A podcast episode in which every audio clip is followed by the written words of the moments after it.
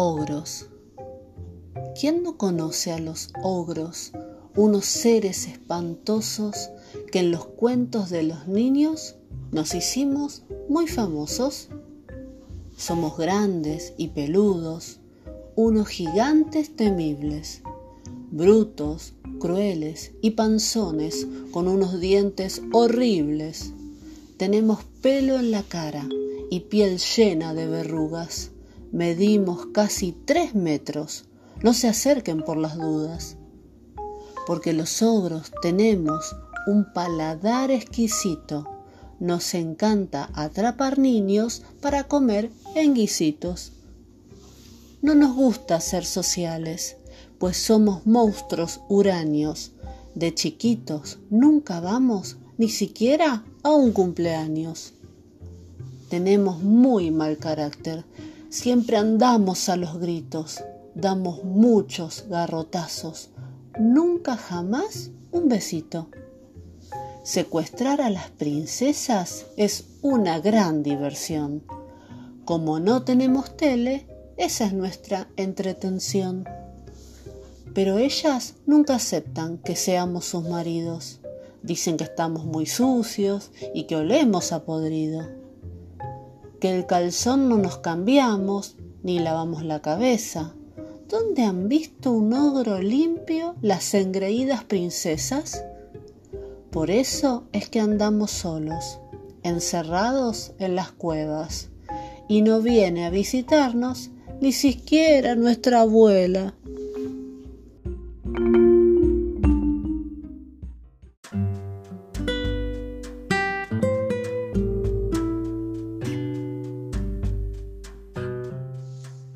La Bella Durmiente Una vez, un rey y una reina tuvieron una hermosa hija. Estaban tan felices que decidieron celebrarlo con una gran fiesta en palacio. Y para que la niña recibiera como obsequios la belleza, la alegría y la bondad, invitaron a todas las hadas del reino.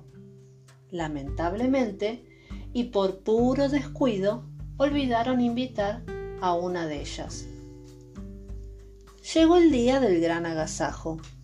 Hadas de todos lados llegaron para conocer y otorgar dones a la princesa. Pero cuando estaban en lo mejor del festejo, hizo su aparición el hada que no había sido invitada a la fiesta.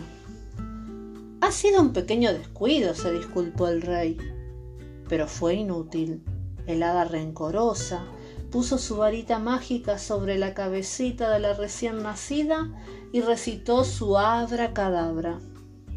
Vivirás feliz algún tiempo, pero cuando cumplas 15 años te pincharás con el uso de una rueca y morirás. La más pequeña de las hadas se horrorizó al escuchar aquellas palabras. Yo no puedo contradecir el deseo de otra hada, pensó pero al menos intentaré modificarlo. Entonces, apoyando su varita mágica sobre la princesita, la más pequeña de las hadas dijo, vivirás feliz algún tiempo, pero cuando cumplas 15 años, te pincharás con el uso de una rueca y dormirás. Para proteger a su adorada hija, el rey mandó a destruir todos los instrumentos de hilar y tejer que existían en el reino. Y así la princesa creció y vivió feliz por un tiempo.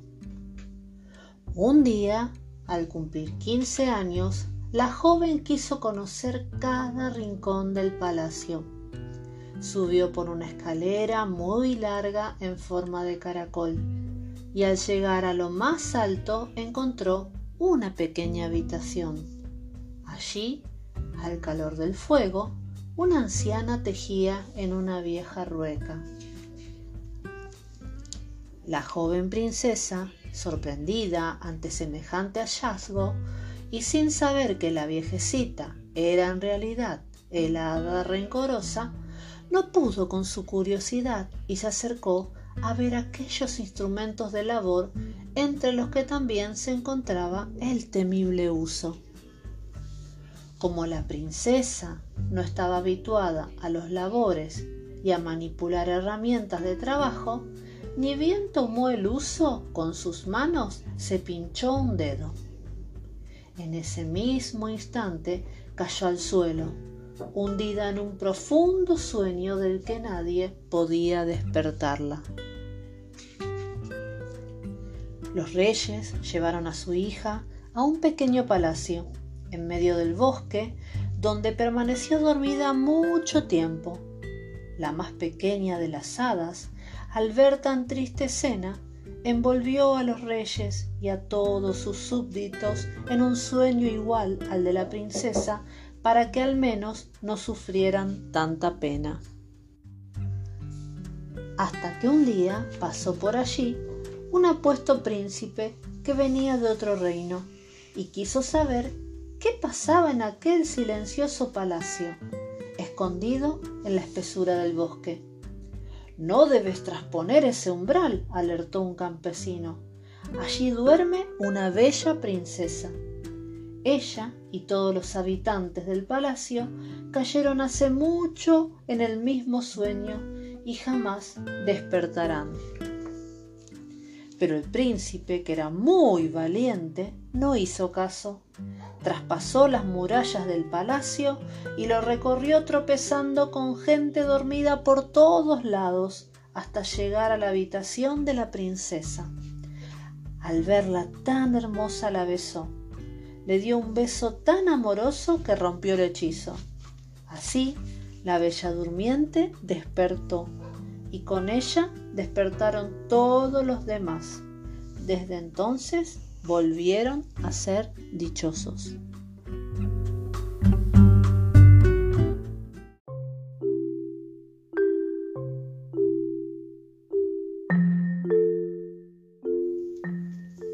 El flautista de Jamelín.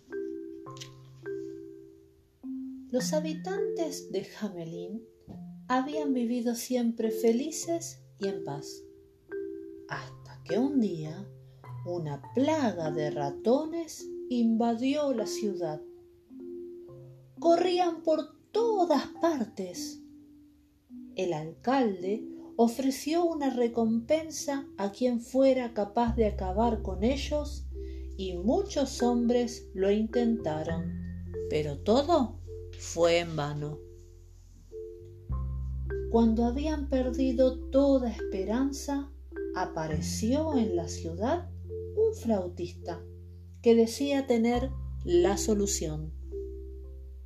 El alcalde le prometió cien monedas de oro y el joven aseguró que esa misma noche acabaría con la plaga.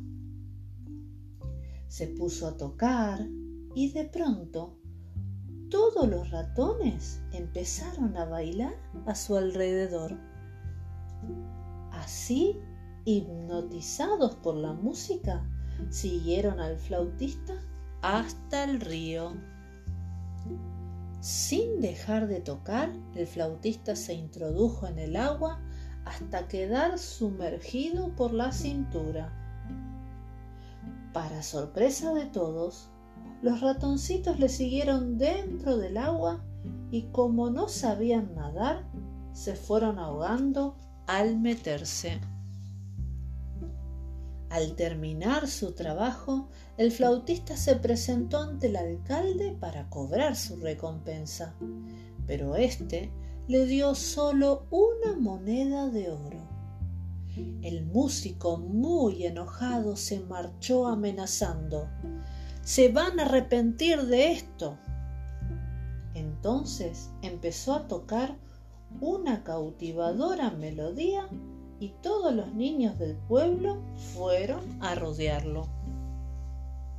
El flautista siguió tocando al tiempo que recorría las calles de la ciudad y a su paso todos los pequeños se unían a él, igual de hipnotizados que los ratones. Solo un niño con muleta se quedó atrás y pudo ver, muy asustado, cómo sus amigos seguían al flautista por un agujero que se abrió de pronto en la montaña. El pequeño volvió al pueblo asustado y contó lo que había visto, pero nadie pudo hacer nada. El alcalde, sintiéndose culpable, huyó sin dar ninguna explicación. Todos en Hamelin estaban tristes y el niño que tenía la muleta se sintió muy solo, así que un día subió a la montaña donde habían desaparecido sus amigos. Allí encontró la flauta mágica y sin pensarlo dos veces empezó a tocar.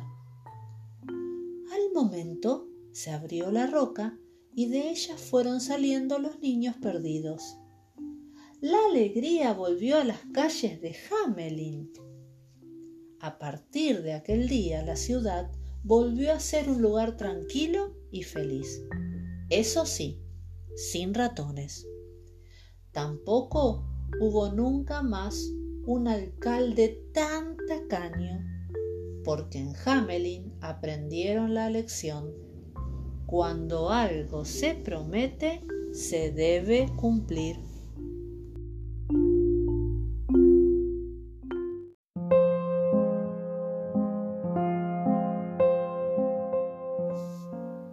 Los viajes de Gulliver.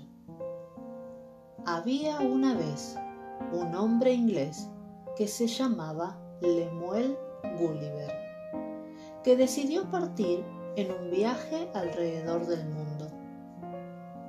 Luego de zarpar, una fuerte tormenta hizo que el barco donde viajaba naufragara, llevándose consigo al capitán y todos sus tripulantes, excepto a Gulliver. Luego de nadar contra viento y marea por horas, Gulliver llegó a una orilla y como estaba muy pero muy cansado, cayó profunda y rápidamente dormido. Cuando Gulliver se despertó, vio que hombres muy pequeños que daban vueltas a su alrededor lo estaban pinchando con unos pequeños dardos habían atado a Gulliver al suelo. Estos hombres diminutos, llamados liliputienses, llevaron a Gulliver frente a su emperador. Entonces el emperador dijo, Eres nuestro prisionero. Tenemos un terrible enemigo aquí en Lilliput, que vive en una isla cercana el emperador le hizo una oferta a Gulliver. Si nos ayudas, te quitaremos las cadenas, te trataremos bien y te daremos comida y alojamiento. Entonces, Gulliver decidió ayudarlos. Después de todo, los hombres minúsculos eran muy amistosos.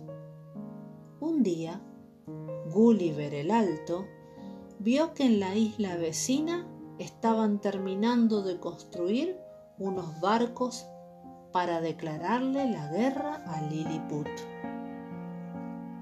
Gulliver quería frustrar su intento. Por la noche caminó por el agua, cruzó el estrecho y ató cada barco con un pedazo de cuerda. Así destruyó la flota entera de un solo tirón.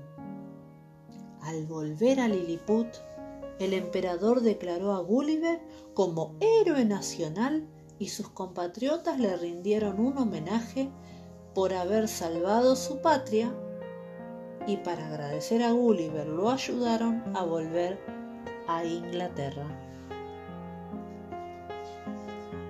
En Londres, Gulliver logró embarcar y volvió a zarpar de nuevo por los mares. El trayecto tomó tanto tiempo que la tripulación se quedó sin agua. Cuando los marineros volvieron a ver tierra, enviaron a uno de ellos a tierra para que trajeran agua potable. Gulliver fue con ellos a buscar agua potable, pero fue sorprendido por un gigante que intentaba atraparlo. Todos los marineros corrieron despavoridos, pero el gigante pudo atrapar a Gulliver. Lo vio directamente a los ojos y le surgió una idea de cómo hacer dinero a costa de él. El gigante exhibiría a Gulliver en su reino. Gulliver trabajaría como actor para divertir a la gente. ¿Quiénes tendrían que pagar para ver su actuación? En la capital del reino de los gigantes, la reina decidió comprar a Gulliver por 100 monedas de oro. Ella le tomó cariño a Gulliver y por eso ordenó que le construyeran una casa de su tamaño para que así se sintiera más cómodo. Sin embargo, una noche, dos avispas gigantes atacaron a Gulliver. La reina llegó casi al final de la batalla y no podía hacer nada para ayudarlo. Pero luego de pelear fieramente con su espada, ganó la batalla contra las avispas. De esta manera, la reina permitió a Gulliver que volviera a casa. De vuelta en Londres, Gulliver vivió felizmente escribiendo sobre sus maravillosas y asombrosas aventuras.